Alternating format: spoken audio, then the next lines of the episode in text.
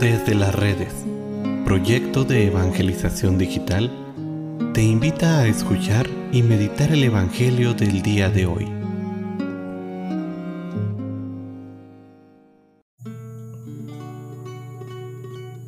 El día de hoy, jueves 3 de noviembre, escuchemos con atención el Santo Evangelio según San Lucas. En aquel tiempo, se acercaban a Jesús los publicanos y los pecadores a escucharlo, por lo cual los fariseos y los escribas murmuraban entre sí. Este recibe a los pecadores y come con ellos. Jesús les dijo entonces esta parábola. ¿Quién de ustedes si tiene cien ovejas y se le pierde una, no deja a las noventa y nueve en el campo y va en busca de la que se le perdió hasta encontrarla?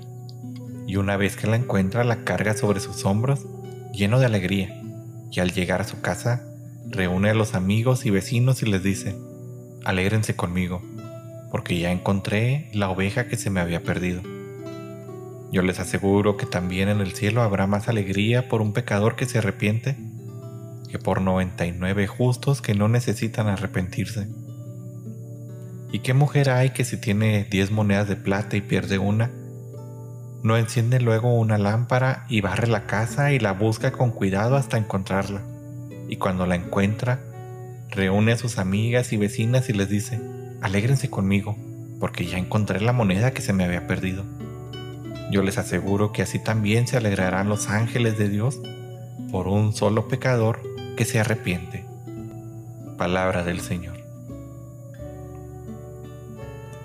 Este capítulo del Evangelio San Lucas recoge quizás una de las más bellas parábolas de Jesús, pues son las que nos expresan el infinito e incansable amor que Dios tiene por nosotros sus hijos. Dios nos ama con tan grandeza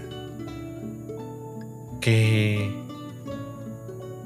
muchas veces no logramos comprenderlo y es necesario que nos metamos esta idea no solo en la cabeza, sino más allá, en el centro de nuestro corazón.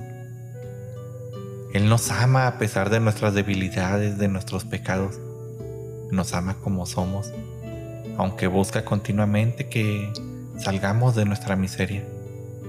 Hermanos, Él no es un Dios que está siempre acusando, sino que es un Dios que está siempre salvando.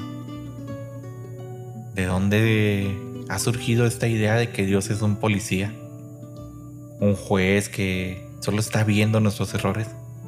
No lo sé, hermanos.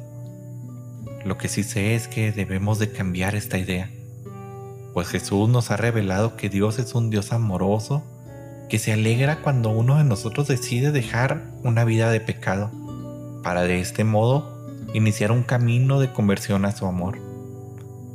Hermano Jesús ha venido por ti y por mí no porque somos buenos, sino porque somos pecadores.